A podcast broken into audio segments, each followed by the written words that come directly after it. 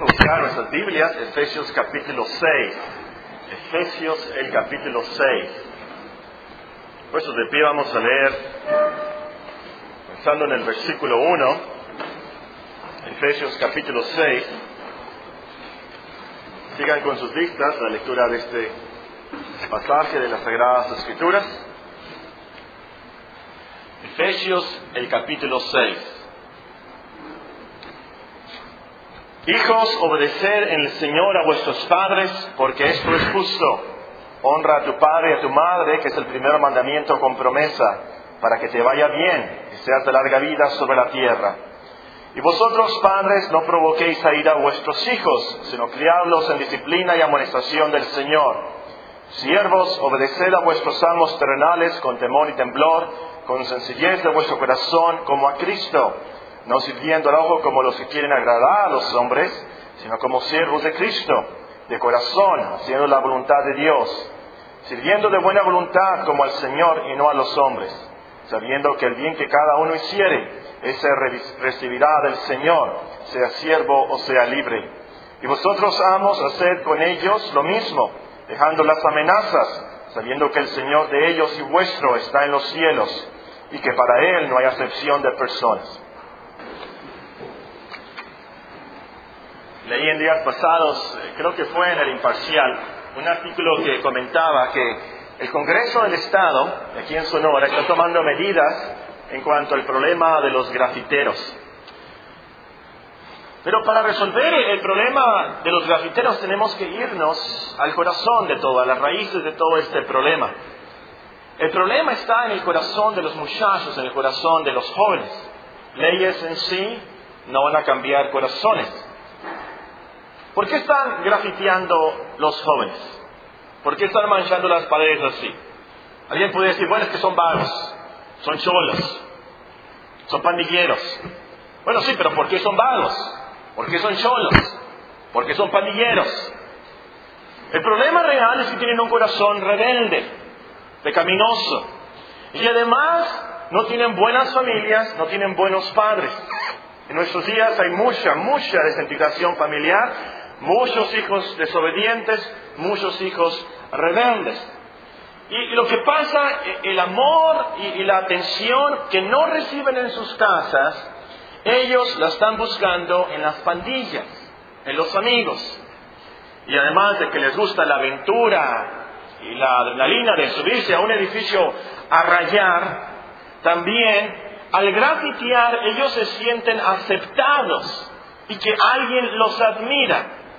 Ahora, no sé si en Efeso, ciudad donde vivían los efesios, quien Pablo escribió, no sé si ahí en esa ciudad de Efeso había grafiteros. Yo sospecho, es una de mis sospechas, a lo mejor después se comprueba esto, yo sospecho que algunos de los jeroglíficos y, y, rayones que nos encontramos en las pirámides y en las ciudades antiguas realmente eran grafiteros que hacían eso. No sé, sospecho, a lo mejor es posible. Pero supongamos que no había grafiteros en Efeso. E-, el apóstol sabía que los hijos de los efesios tenían problemas de desobediencia y rebeldía y sabía que el diablo ataca a las familias cristianas. Y en este pasaje, por lo tanto, él sabiamente le recuerda las responsabilidades básicas en la familia cristiana. Habla de las responsabilidades de la esposa, del esposo, de los hijos. Y aquí en Efesios 6.4, Él nos da la responsabilidad básica de los padres. Efesios 6.4, la primera parte dice, y vosotros padres no provoquéis a ira a vuestros hijos. Ahora, esta es la segunda parte de este sermón. Así que le recomiendo mucho que escuche la primera parte. En la primera parte vimos la doctrina, las bases. Esta tarde vamos a ver la práctica. Y realmente es muy difícil poder aplicar la práctica sin haber escuchado la doctrina, la enseñanza de esta mañana. Ahora, ya terminamos de estudiar y escudriñar las palabras y vosotros padres no provoquéis a ira a vuestros hijos. Lo que vamos a hacer esta tarde es muy práctico. Vamos a contestar una serie de preguntas sobre este tema. La primera pregunta es, cosas provocan a nuestros hijos a ira? No debemos de provocarlos a ira. ¿Cuáles son las cosas que no debemos hacer? En primer lugar, número uno, provoca a tus hijos cuando muestras favoritismo. José, en la historia, ¿se acuerdan? José, el que su, su padre le regaló esa, esa túnica multicolores, tuvo muchos problemas por esto, hubo muchos problemas en esa familia. Esaú y Jacob también tuvieron los mismos problemas. Eran hermanos, pero e-, Esaú era el favorito de Isaac. Dice la Biblia que a Isaac le gustaba mucho la comida que hacía el chef Esaú.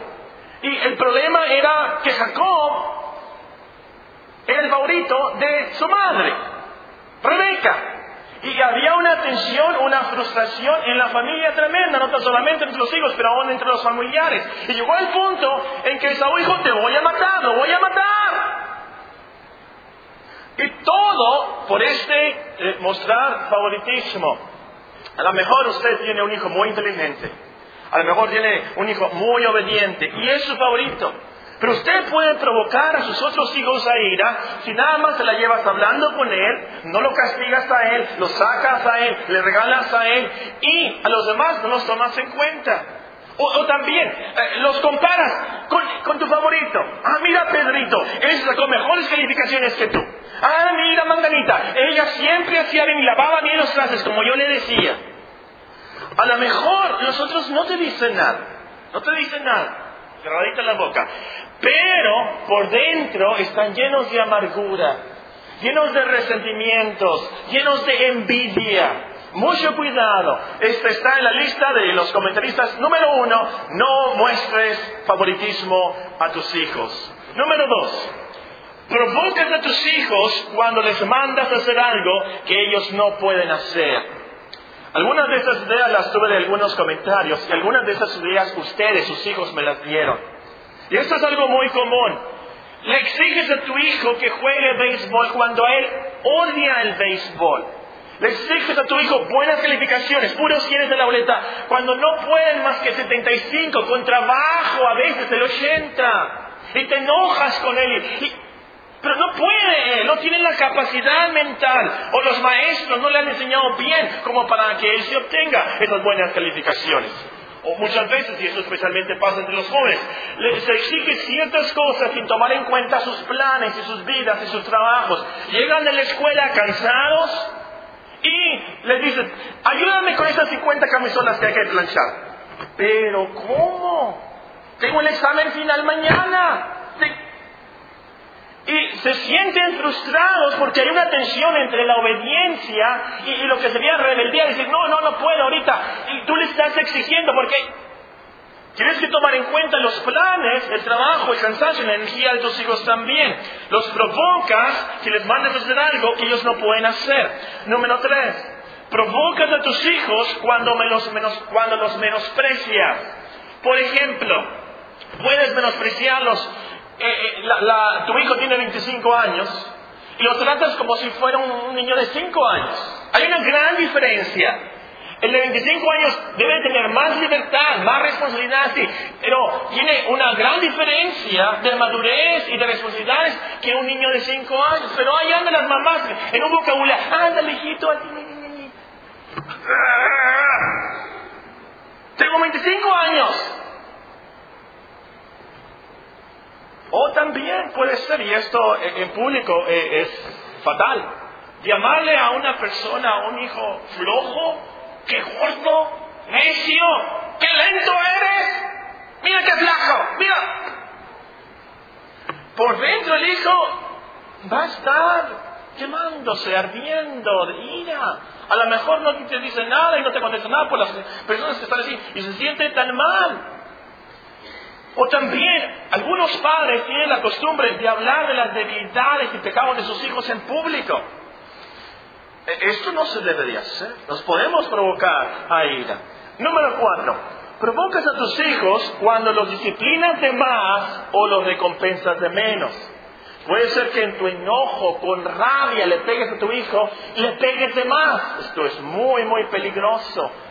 Por una simpleza, tumban un vaso de agua y dices, ahora el resto del año tú tienes que trapear la casa solita. Fue un accidente, se le cayó el vaso. Eso es disciplinar a los demás. O también el niño se esfuerza mucho en sacar buenas calificaciones y muy contento llega con la boleta, nueve y dieces y mira papá ay déjala después la firmo. Ni siquiera tomas la atención de verla. El niño se va a sentir muy mal, frustrado, desalentado. Y puede ser que eso sucedió en la primaria y años después le esté afectando. Muy peligroso, como vimos en esta mañana. Número 5. Provoques a tus hijos cuando eres un hipócrita. Un hipócrita. Le dices que se porte bien, que cumpla con la cristiandad, y tú no lees la Biblia, no vienes a la iglesia, te la llevas gritando, la casa es un desastre, tú viendo películas y novelas. Ya como la mamá cangrejo, ¿verdad? Que le decía a su hijo, ándale, camina hacia adelante, camina hacia adelante. La mamá cangrejo, por supuesto, como los cangrejos caminando para atrás. No, no, no, no, no. Número 6. Provocas a tus hijos cuando no les cumples lo prometido. Esto afecta sobre todo a los niños. Tú le dices, si te acuestas temprano, los voy a llevar mañana al tobogán de la Joseda. Y si acuestas temprano, muy emocionado, sí. Y no los llevas a la Joseda no los llevan al tobón.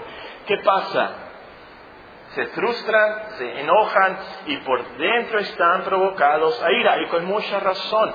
Les tienes que cumplir, les tienes que cumplir, sobre todo a los hijos. Los jóvenes puedes explicar, ¿sabes qué sucedió? Eso tengo que ir a trabajar y no voy a poder.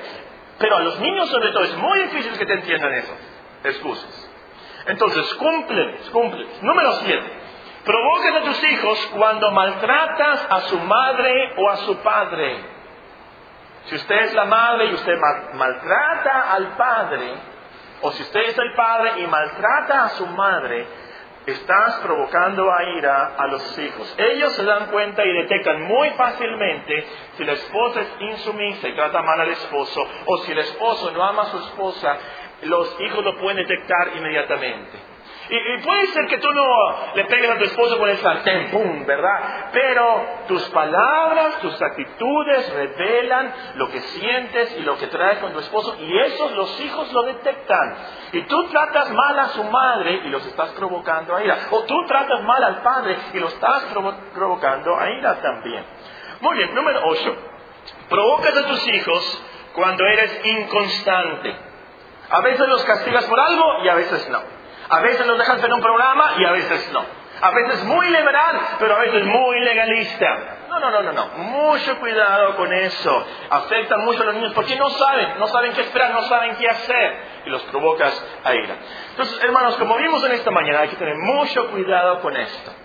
Exasperar a los hijos es un gran crimen los desalientas, causamos iras, amargura, resentimientos en sus corazones. Y como vimos en esta mañana, lo peor es que por provocarlos y causar tantos tropiezos, se lleguen a alejar de la familia y se lleguen a alejar de la iglesia y a lo último se alejen totalmente de Dios. Muy peligroso. Ahora la segunda pregunta es muy práctica. ¿Cómo sé yo que estoy provocando a mis hijos a ira? ¿Cómo sé yo? ¿Qué cosas puedo ver yo en mi familia, en mis hijos, que sean síntomas o evidencia de que yo los estoy provocando a ira? Ahora, obviamente la manera más fácil de saber si lo estás provocando es pregúntale. Sinceramente, pregúntale. Eso es muy fácil. Pero pasa muchas veces que no hay comunicación y eso es muy triste y muy trágico. No hay comunicación. Pero hay ciertas cosas ciertas actitudes por las cuales tus hijos te están gritando que tú los has provocado a ira. Por ejemplo, número uno, si muestran una actitud de rebeldía y desobediencia total. Ahora, esto por supuesto puede ser un síntoma de que no son cristianos, algo mal en su corazón, radical por supuesto. Pero muchas veces esto es una actitud que toman, después de que tú lo has provocado a ira, ya no quieren nada contigo. No te van a obedecer y en rebeldía total. Es un síntoma muy común. Número dos, es muy probable que los hayas provocado a ira y se la llevan encerrados en sí mismos.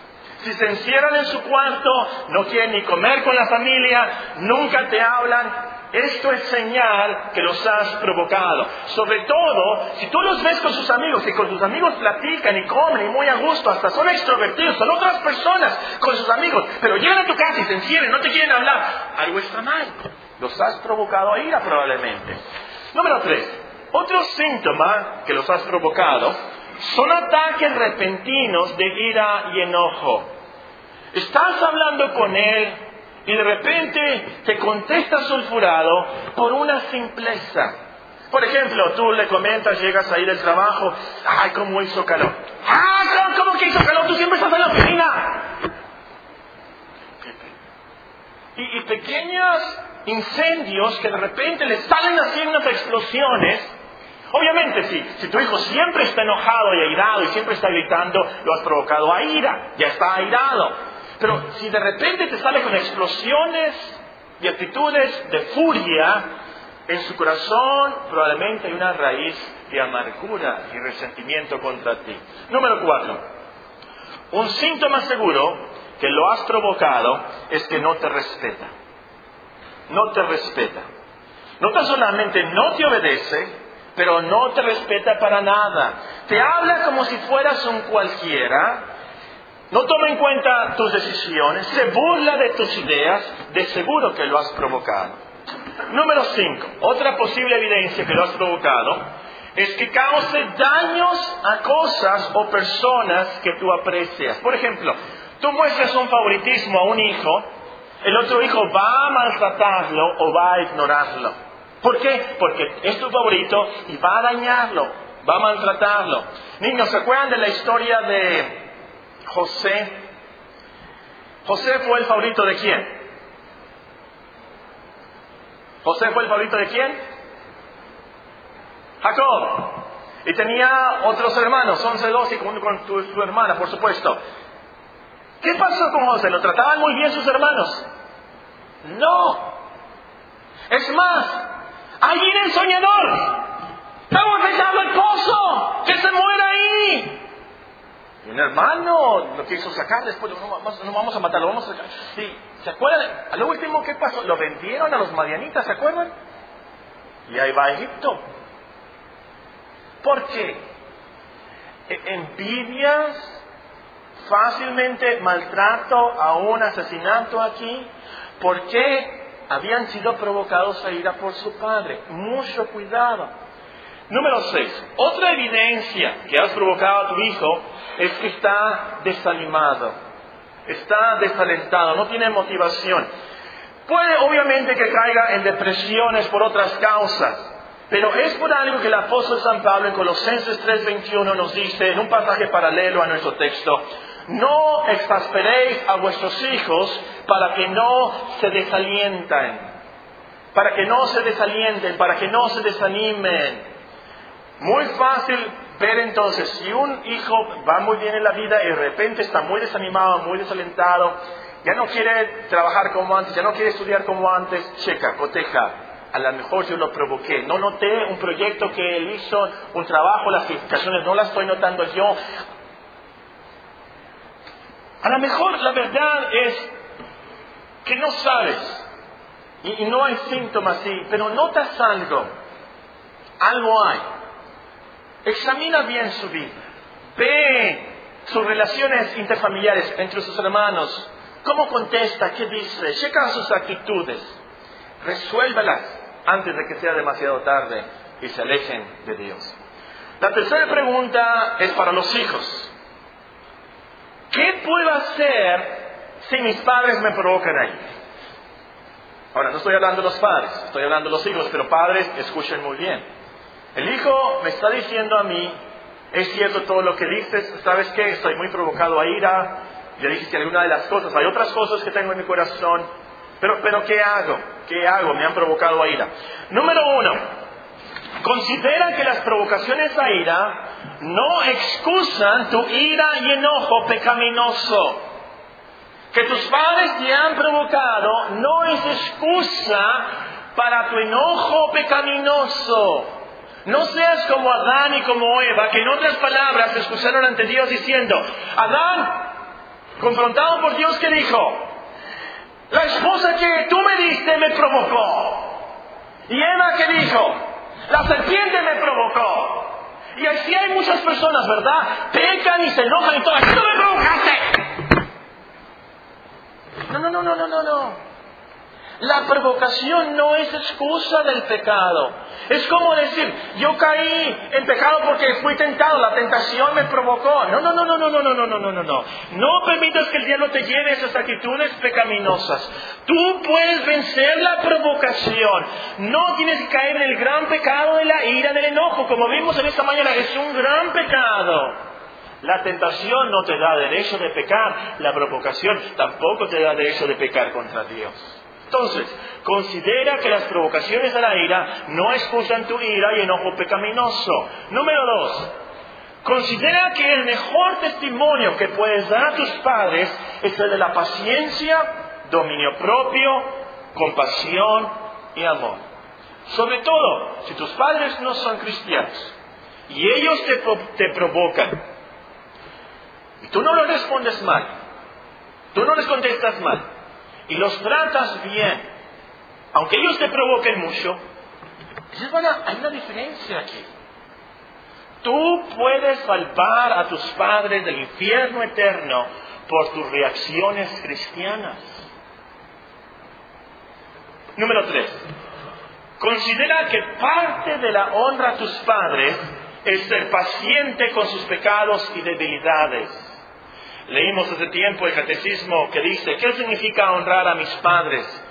Honrar a mis padres significa que muestre a mi padre y a mi madre honor, amor y fidelidad, que me someta obedientemente a sus buenas enseñanzas y castigos, y luego escuchen, soportando también pacientemente sus debilidades, pues Dios quiere regirnos por medio de ellos soportando pacientemente sus debilidades, es parte de nuestra honra a nuestros padres. Entonces, sé paciente con los pecados de tus padres. Como dice la Biblia, el amor cubre multitud de pecados. Y Proverbios también nos dice, la cordura del hombre detiene su furor y su honra es pasar por alto la ofensa. Entonces, considera que parte de honrar a tus padres es ser paciente con sus pecados y debilidades. Número cuatro. Considera que el hecho de que tus padres te provoquen no te da el derecho de desobedecerlos. Hijos, ustedes no pueden decir, yo no los obedezco porque me han provocado mucho. El otro día callé a mi papá viendo pornografía en mi computadora. El otro día callé a mi mamá. Es una mentirosa. Es una hipócrita. Ya me han exasperado mucho. Ya. No, no, no, no, no, no, no. A lo último debes obedecer a tus padres porque Dios te lo manda. Y si creemos en un Dios soberano, en un Dios que está sobre todas las cosas, Tú debes de creer que los padres que tienes son los padres que Dios quiso para ti.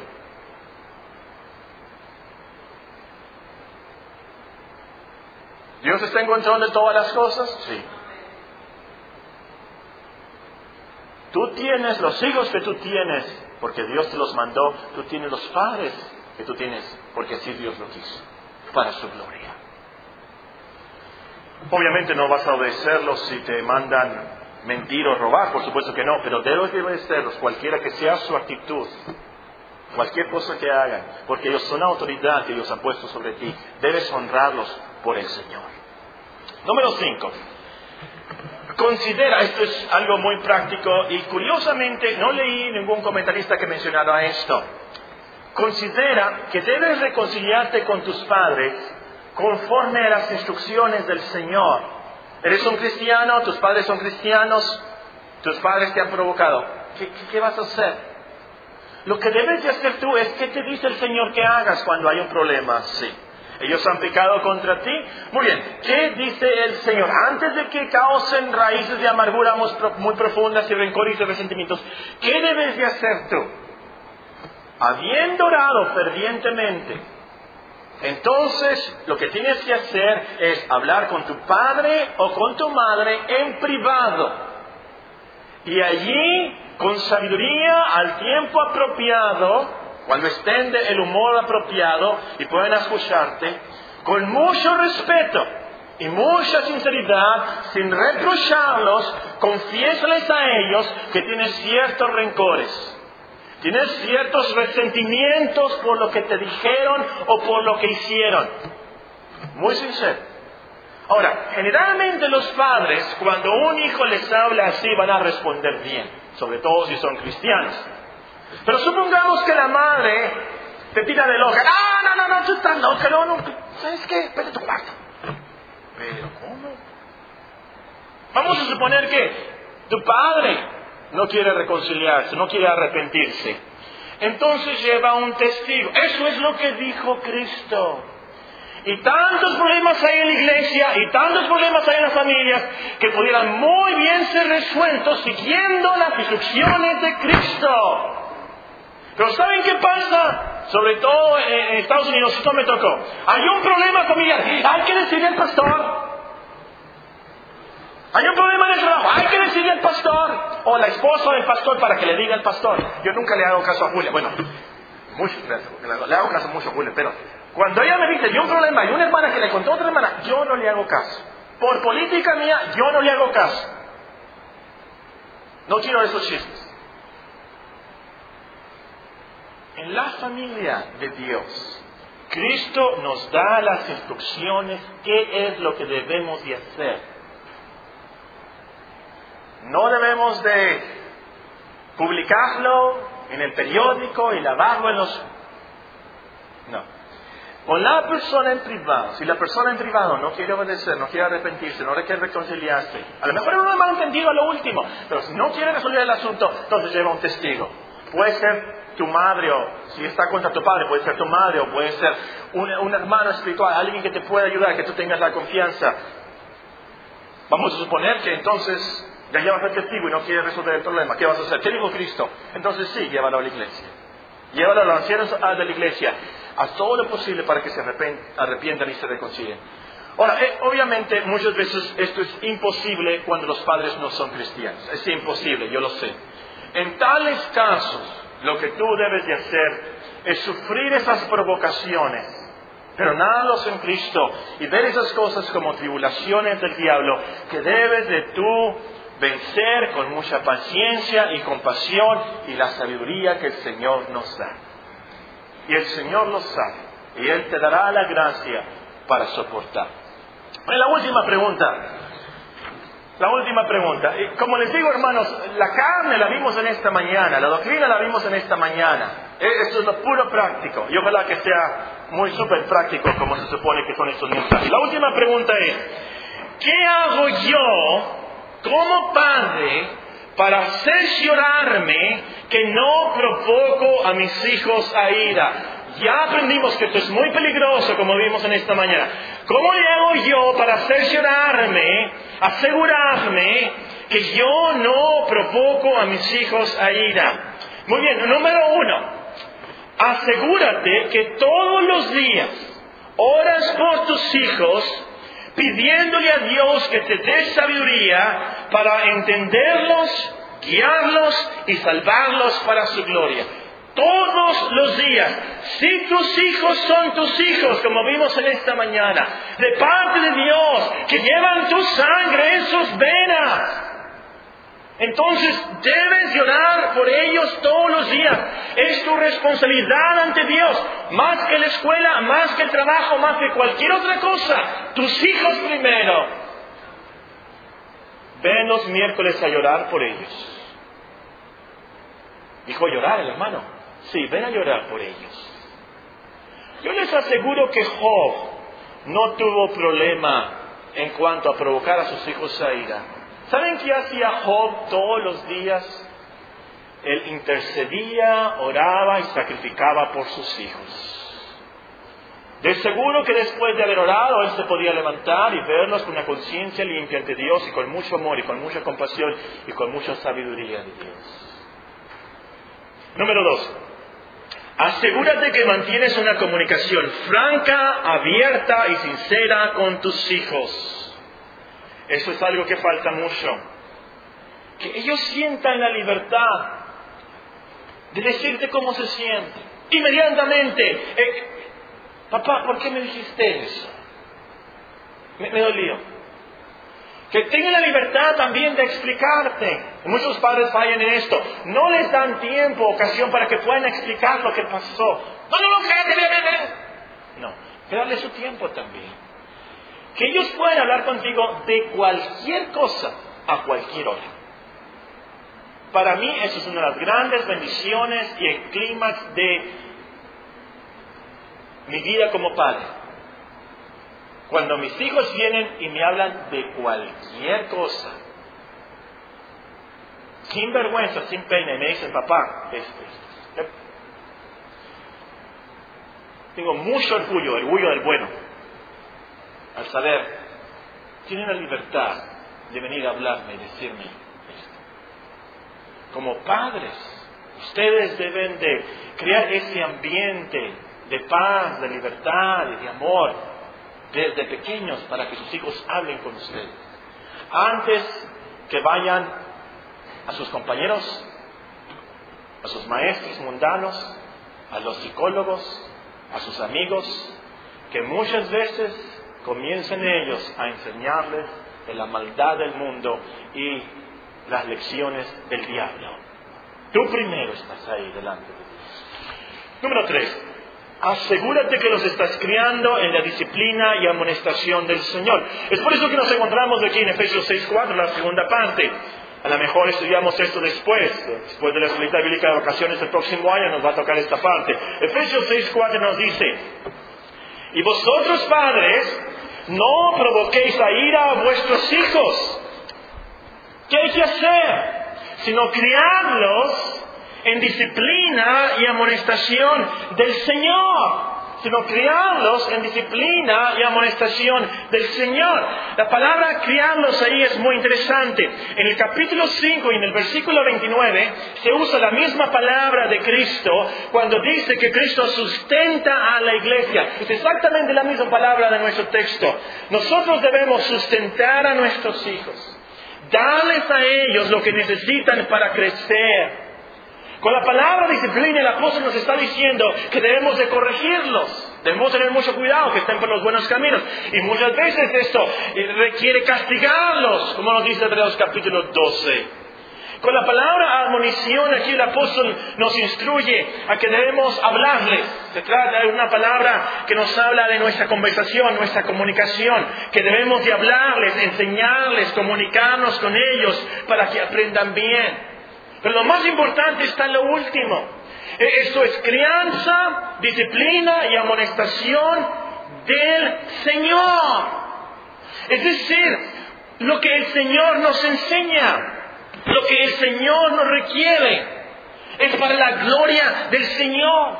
Se trata sí de educarlos para que sean buenos ciudadanos, buenos estudiantes, buenos empleados, pero sobre todo el apóstol nos dice para que sean buenos cristianos. Eso se trata lo último, esto de ser padres y madres. Venía aquí por el Colosio la semana pasada y vi un letrero, creo que es nuevo porque no me había fijado en él, sobre ventas de casas y residencias, ya no me acuerdo dónde, dónde las venden. Pero el caso es que el letrero está una, una niña o un niño pequeño y hace la pregunta, el anuncio dice, eh, en otras palabras, no me, no me acuerdo exactamente, pero decía, ¿qué le dejas a tus hijos? ¿Qué le dejas a tus hijos? Y enseguida está una residencia, por supuesto. Subliminalmente, haciéndonos pensar, hay que dejarles a nuestros hijos un patrimonio familiar, una casa, hay que, hay que comprar por esto, por nuestros hijos. A lo último, hermanos, eso no es lo más importante de nuestra vida como padres. Las cosas materiales van a ser destruidas, van a ser quemadas. Algún día esa residencia, cualquier casa va a ser destruida totalmente. Lo que tú quieres dejarles a tus hijos es la esperanza de vida eterna. La esperanza de que lo último van a estar con Dios contigo. la esperanza de que ellos conozcan el Evangelio, al Señor, que ellos al final sepan cómo vivir y cómo morir en paz. Eso es lo que tú quieres para tus hijos. Qué bueno si los educas en el TEC de Monterrey, en las escuelas más caras del mundo. Qué bueno si les dejas un patrimonio familiar. Qué bueno si les dejas una buena herencia. Qué bueno si los educas para que sean buenos ciudadanos y los casas muy bien. Qué bueno. Pero lo último, lo más importante es que conozcan a Cristo, que conozcan a Dios y vivan la realidad de la vida eterna hoy. Eso es lo más importante. Número cuatro. Asegúrate que mantienes tu cristiandad personal al día. ¿Cómo le hago para no provocar a mis hijos a ir aquí? Asegúrate que mantienes tu cristiandad personal al día. Obviamente así les vas a dar un buen ejemplo. Pero en sí tu cristiandad, leer tu Biblia, orar, te va a ayudar a ser más paciente, más misericordioso, más sabio, más calmado para no provocar a tus hijos. Te va a ayudar a ser humilde y es un secreto que casi se me olvidaba. Para que tus hijos te quieran mucho y te aprecien mucho y no los provoques a ira, ten la humildad de pedirles perdón cuando te equivoques. Te van a respetar mucho. El día que tú les digas, ¿sabes qué? Perdóname, me equivoqué. Te van a querer más cuando seas así de humilde. Pero esa humildad, esa compasión, ese amor no lo vas a tener a menos que tú estés creciendo en la gracia, en el conocimiento de nuestro Señor Jesucristo todos los días. Número 5. Asegúrate que los estás provocando al amor. ¿Qué es lo opuesto de provocarlos a ira? Lo opuesto de provocarlos a ira es provocarlos al amor. Hay un versículo que dice que hay que provocarlos a las buenas obras, eso también. Pero aquí lo opuesto a provocarlos a ira es provocarlos al amor. Provoca a tus hijos a amarte y respetarte. Provoca a tus hijos a quererte y estimarte y respetarte. Que ellos noten que los quieres. Que ellos noten que los quieres. En Estados Unidos no son tan cariñosos como aquí en México. Esa es una ventaja para nosotros. Seamos cariñosos con nuestros hijos. Que ellos vean cómo los tratamos, qué les damos, cómo nos esforzamos. Que ellos puedan decir, mi padre me quiere, mi madre me ama. Es así como no los provocas a la ira, que los vas a provocar a perdonarte, a amarte. Número 6, en penúltimo lugar. Asegúrate que pasas tiempo con tus hijos. ¿Qué más básico que esto? ¿Quieres entenderlos? ¿Quieres enseñarles? ¿Quieres tú escucharles? Tienes que pasar tiempo con ellos. De vez en cuando sácalos solos a ellos para que tengan la oportunidad de hablar en privado. Que puedan hablar de cualquier cosa y tú hazle preguntas en cuanto a su cristiandad y en cuanto a la vida. Te vas a sorprender de lo que ellos te pueden contestar y lo que saben y lo que tienen en su corazón. Padres, quiero exhortar especialmente a los padres. Las madres pasan mucho tiempo con los niños, los hijos por naturaleza, están en la casa, los atienden, los visten, los alimentan. Pero muchas veces los padres, los hombres fallamos en esto, que no pasamos tiempo con nuestros hijos. En último lugar, número siete, asegúrate que estás guiando a tu familia al Señor. Tú eres responsable ante Dios de guiar a tu familia a Cristo, no los maestros de la escuela dominical, no las maestras de la escrita bíblica de vacaciones, no los pastores. A lo último ante Dios, tú eres responsable ante Dios de que ellos lleguen al Señor. No es suficiente traerlos a la iglesia. Tú en tu casa debes leerle la Biblia, debes orar con ellos. Tú en tu casa debes darle un testimonio de lo que es la verdadera cristiandad. Cómprales buenos libros. Checa su cristiandad, examina tu fe, que ellos sepan del Evangelio y la esperanza de vida eterna. Mencionamos en esta mañana y vale la pena repetirlo. Hermanos, lo más importante de este pasaje es el Señor. Una y otra vez se menciona esta palabra aquí. Los hijos obedecen en el Señor. Los padres amonestan del Señor. Los empleados sirven al Señor. Esperan la recompensa del Señor. Los patrones salen del Señor. Lo último el apóstol Pablo nos está diciendo, pongan sus ojos en Cristo, háganlo por el Señor, háganlo para su gloria. Lleven a sus hijos que todo esté centrado al Señor. Eso es lo que debemos de hacer cumplir con nuestras responsabilidades como padres puestos los ojos en el Señor. ¿Por qué? Porque ya pasamos por Efesios capítulo 1, capítulo 2, capítulo 3, capítulo 4 y capítulo 5, que el Señor nos salvó y el Señor nos ayuda en la vida y el Señor nos da las fuerzas y la fe para obedecerle. Él es quien nos ayuda a vivir la vida diaria para la gloria de Dios. Ahí está el secreto. Oremos.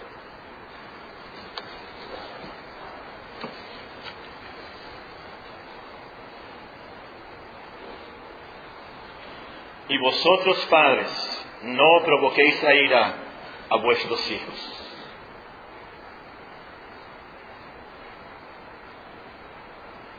¿Qué les vas a dejar a tus hijos? Hijos,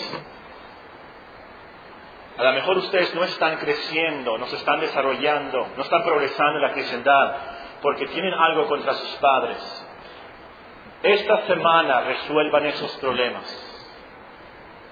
Padres, esta semana pregúntenles ustedes a sus hijos, con humildad y sinceridad, ¿te he provocado a ira?